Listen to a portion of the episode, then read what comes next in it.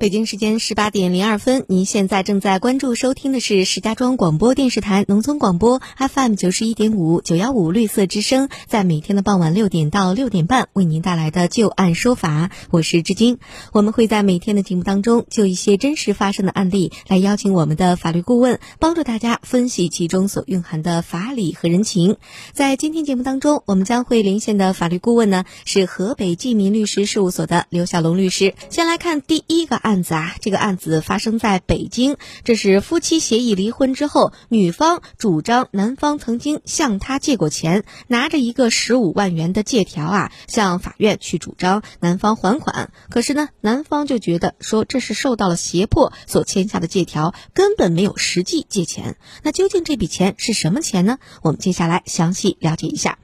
周女士和许先生，他们是在二零一七年协议离婚的。一八年一月十号，许先生向周女士出具了一份借条，是这么写的啊：今借到周女士十五万元，于二零二一年一月十日前分期还清。二零一八年十二月三十一日、二零一九年十二月三十一日、二零二零年十二月三十一日分别还款五万元。借款人许先生。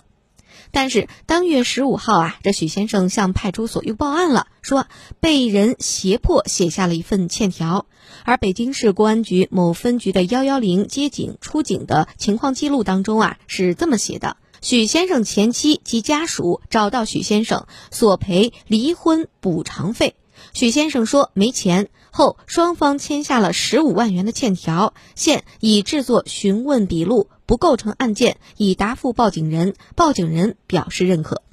在此之后啊，周女士就起诉了，主张这是双方协商的一个离婚之后的补偿款，要求许先生支付十五万元。而许先生则辩称啊，说离婚协议当中已经明确写明了，说双方婚姻存续期间无共同债权债务。自己是受到了胁迫，签订了一份借条。这个借款其实从来没有实际发生，所以这个借条应该是无效的。各说各的理，我们来看看法院如何来看待这个问题啊？一审法院认为，借条是双方离婚之后形成的，但没有发生借款交付的事实，所以双方并不是法律意义上的借贷关系。结合庭审查明的事实以及借条产生的背景过程，这应该是属于双方因为离婚而产生的财产分割问题形成的债务。现有证据不足以证明借条是受到了胁迫所形成，或者是非真实意思表示，所以法院没有采信许先生的抗辩主张啊，判决他应该支付周女士十五万元的补偿款。许先生提起上诉，最终二审法院是维持了一审判决。那接下来我们就来听一听刘小龙律师啊对于这个案子的分析和点评。这是有了一份借条，但是显然这只是叫做借条啊，感觉实际上更像是一个补偿款。那您如何来看待这样的一个判决结果呢？如果这个借款没有实际发生，但是出现了这么一个借条，它有没有法律效力呢？这个案件呢，其实是涉及到离婚之后的财产纠纷或者是经济补偿这种情况啊，在咱们现实生活里边还经常发生。夫妻双方离婚以后啊，可能因为一些其他的原因啊，可能会有一方呢要求另外一方出具欠条啊，我们说的欠条，这个约定呢由一方向另外一方支付相应的赔偿也好，或者是欠付的欠款也好。在这种法律事实当中呢，我们要首先明确呢，第一个呢，双方啊，它并不存在真实的这种借贷关系，因为一般一说欠条，我们会想到借贷关系啊。但是呢，由于我们这个借贷关系呢，要求以实际支付借款来作为借贷关系生效的条件，所以呢，只有这个欠条，并不能够证明什么呢？就是双方存在借贷关系，像本案一样，对吧？那么，如果说作为原告一方主张男女之间存在着借款关系，他就要举证证明呢，曾经向这个男方或者说这个被告呢支付过欠款，支付过这个借款，这样的话呢，借贷关系才能成立。是的。但是我们从这个案件这个当中呢，我们可以发现呢，能够确定的事实就是双方没有这个真正的这种借款的关系，而是一个什么呢？这个离婚以后对有关的这个补偿问题所形成的这样一个材料。也就是说呢，真正双方的这个法律关系呢，并不是借贷关系。在这个案件当中，如果说作为原告他坚持说借贷关系的话，那么恐怕法院是不会支持他的请求的。但是如果说，是以这个离婚以后有关的补偿以及相应的这种财产分割来作为欠款或者欠条的形成依据的话，这个就是有法律基础的，有这个事实依据的。这种情况下呢，法院是可以支持原告的诉讼请求的。明白了，也就是说，如果他在打官司的时候一直说这个就是他欠我的钱，但是他又没有拿出实际对方向他转账的这个记录，他又不说别的事儿，光说这就是欠我的钱，这个其实是赢不了了，是吧？是的，是的。如果只是主张说这是他借我的钱，欠条上写的很很明白吧，嗯，呃，是谁跟谁借了谁，借到谁多少钱，对，对吧？从内容上看呢，是一个借贷的这么一个。表述。那么，如果原告坚持是借贷关系的话，那么他的这个诉讼呢，恐怕法院不会支持的，因为他没有相应的这种履行的证据去证明借贷关系生效了。嗯，那现在他已经主张这是这个补偿给我的，是吧？离婚补偿款。所以说，这个借条有点类似于一个离婚之后的一个补偿协议，有点像协议了，是不是？是的，是的。虽然说从表述上看呢，好像是说借到多少钱，然后什么时候归还，但是呢，它的实际呢是双方对离婚后的这个财产分割或者是相关的这个补偿所做的这种约定。这种约定呢，呃，如果说不存在违反强制性规定以及呢违背这个双方真实意愿的情况下，那么这种呃文件吧。它就能够产生法律效力，也就是说能够确认呢，双方夫妻双方呢在离婚以后对这个离婚的相应的补偿达成了这样的一个约定，而且呢，在这个案件里边呢，我们看呢，虽然说被告主张说是受胁迫形成的，是的，但是呢，从报警记录的一个记载看呢，并没有载明说存在着胁迫的这种情况，因为你看这个报警记录里边写的很清楚，是说不构成案件。所谓不构成案件呢，它包括两方面，一方面是不构成治安案件，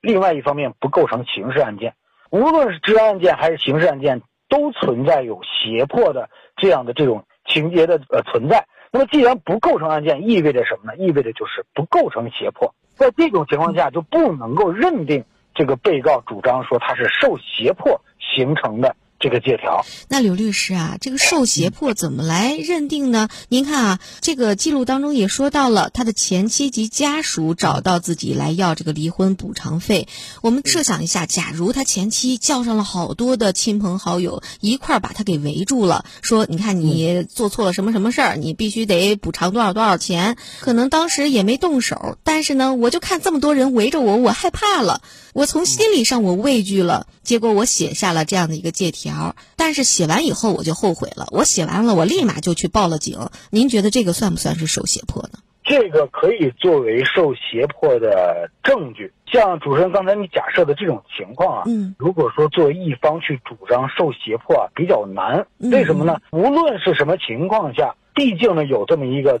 自己亲笔签字的这么一个材料存在，是对吧？嗯，既然签字呢，就作为认可的一个意思表示。如何去证明是受胁迫？那要有相应的这种证据，比如说有这个现场的录像，对吧？证明呢，在双方的交涉过程当中，对方存在有威胁呀，啊，危及人身安全呀，或者是有一些其他的这种表现，导致呢这个被告不得不去签署相应的这种材料、这种文件。我们说这就是属于胁迫。明白了。如果说否认，或者说是呃的确是胁迫，那么现场又没有证据的话，他可以怎么样呢？就是在形成了这种材料以后，一方面刚才主任说了，报警，通过这个公安机关这个对相关的这种事实去认定，嗯，无论从这个治安的这个案件也或者是这个刑事案件都可以，也可以什么呢？就是签了这个文件以后呢，呃，及时的在一年之内向人民法院起诉，要求呢撤销借条。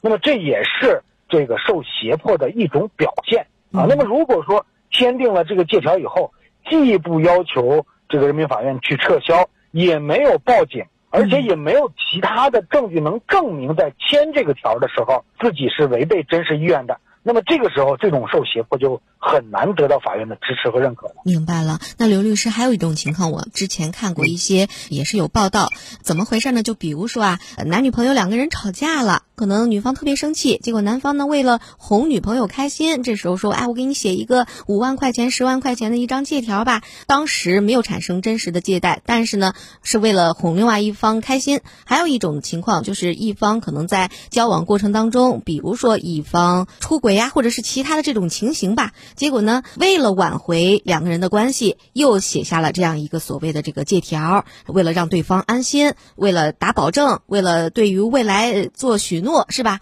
如果出现这种情况下的借条，那等到一旦两个人真的掰了，我就是好不了了，结果这时候肯定有一方就反悔了，不认这个借条，那这个借条还有没有效力呢？能不能要到钱呢？这种情况啊，就比较复杂了。如果说就是只是为了解决两方的这种争吵，男女朋友吵架了，对吧？男方为了哄这个女孩子开心，为了解决现在这个这个吵架的这种局面，